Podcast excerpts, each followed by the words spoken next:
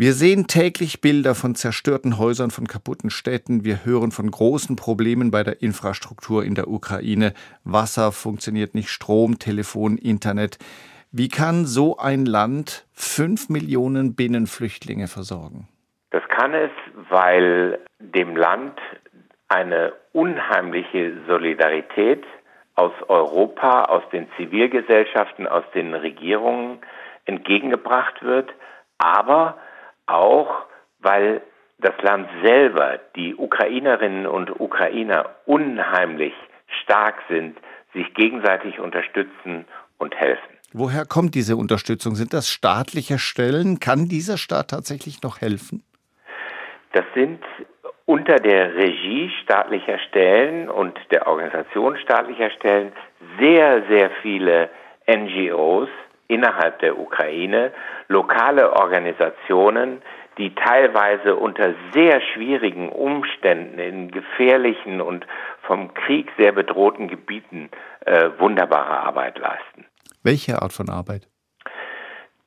Ich war jetzt mit einem Kollegen der UNO-Flüchtlingshilfe gerade in der Ukraine und wir konnten uns davon überzeugen, wie beispielsweise am Bahnhof in Lviv jeden Tag Züge aus dem Osten der Ukraine ankommen und äh, die Menschen dort in Empfang genommen werden.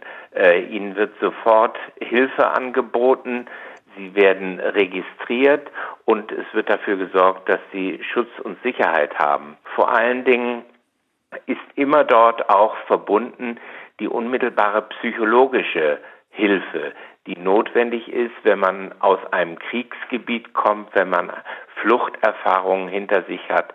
Und da ist der Schutz eben auch der Psyche ein ganz besonderer. Und auch darauf legen diese Organisationen sehr viel Wert.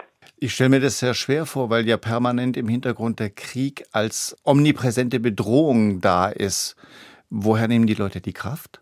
Das ging mir ganz genauso, als ich da war. Und ich muss Ihnen sagen, ich hätte mir nicht vorstellen können, dass ich nochmal persönlich das erlebe, was ich von meinen Eltern und meinen Großeltern gehört habe.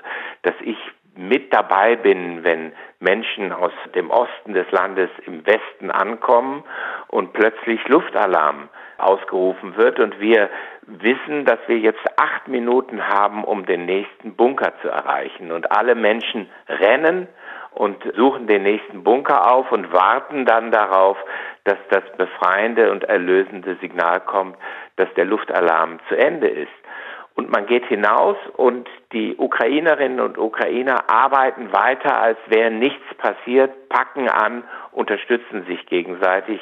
Das ist eine wahnsinnige Energie und mentale Kraft, die ich sehr bewundernswert finde. Schauen wir mal noch kurz auf die Menschen, die sich aus der Ukraine in andere Länder in Sicherheit gebracht haben. Die haben zwar den Krieg als physische Bedrohung irgendwie hinter sich gelassen, aber wie geht es denen darüber hinaus? Was brauchen die vor allem? Die brauchen natürlich auch physische und psychische Unterstützung. Flucht und zwangsweise sich in Schutz und Sicherheit in die Nachbarländer zu begeben, ist nie eine Erfahrung, die man freiwillig machen will, sondern da braucht man natürlich unmittelbaren Schutz. Und äh, ich habe beispielsweise eine äh, junge Mutter von zwei Kindern äh, am Grenzübergang kennengelernt, die nach einem Jahr der Trennung den Ehemann und Vater in der Ukraine wieder in den Arm nehmen konnte und die Familie eben wieder zusammen war nach einem Jahr. Und sie erzählte mir, dass sie nach Polen geflohen ist und in Polen die Menschen die Türen aufgemacht haben und sie keine Sprache verstanden hat, man sich mit Händen und Füßen unterhalten hat. Aber diese Frau mit ihren zwei Kindern war über ein Jahr in einer polnischen Familie Gast und ist jetzt eben wieder zurückgekehrt. Es ist ein heikles Thema, aber bei diesen Schilderungen muss man natürlich auch unwillkürlich daran denken, wie mit Geflüchteten aus anderen Ländern, aus anderen Weltregionen umgegangen wird. Wie geht es Ihnen bei diesem Gedanken? Das ist eine ganz wichtige Frage, die Sie ansprechen. Flüchtlinge haben nach der Genfer Flüchtlingskonvention einen Schutzstatus und der gilt unabhängig woher die Menschen kommen, welche Hautfarbe sie haben, welches Geschlecht sie haben. Und darauf müssen wir achten. Denn der Ukraine-Krieg gegen die Ukraine hat natürlich auch Auswirkungen auf andere Länder. Der UNHCR hat allein zwölf Krisenregionen identifiziert in der Welt, die unmittelbar belastet sind durch Auswirkungen dieses Krieges.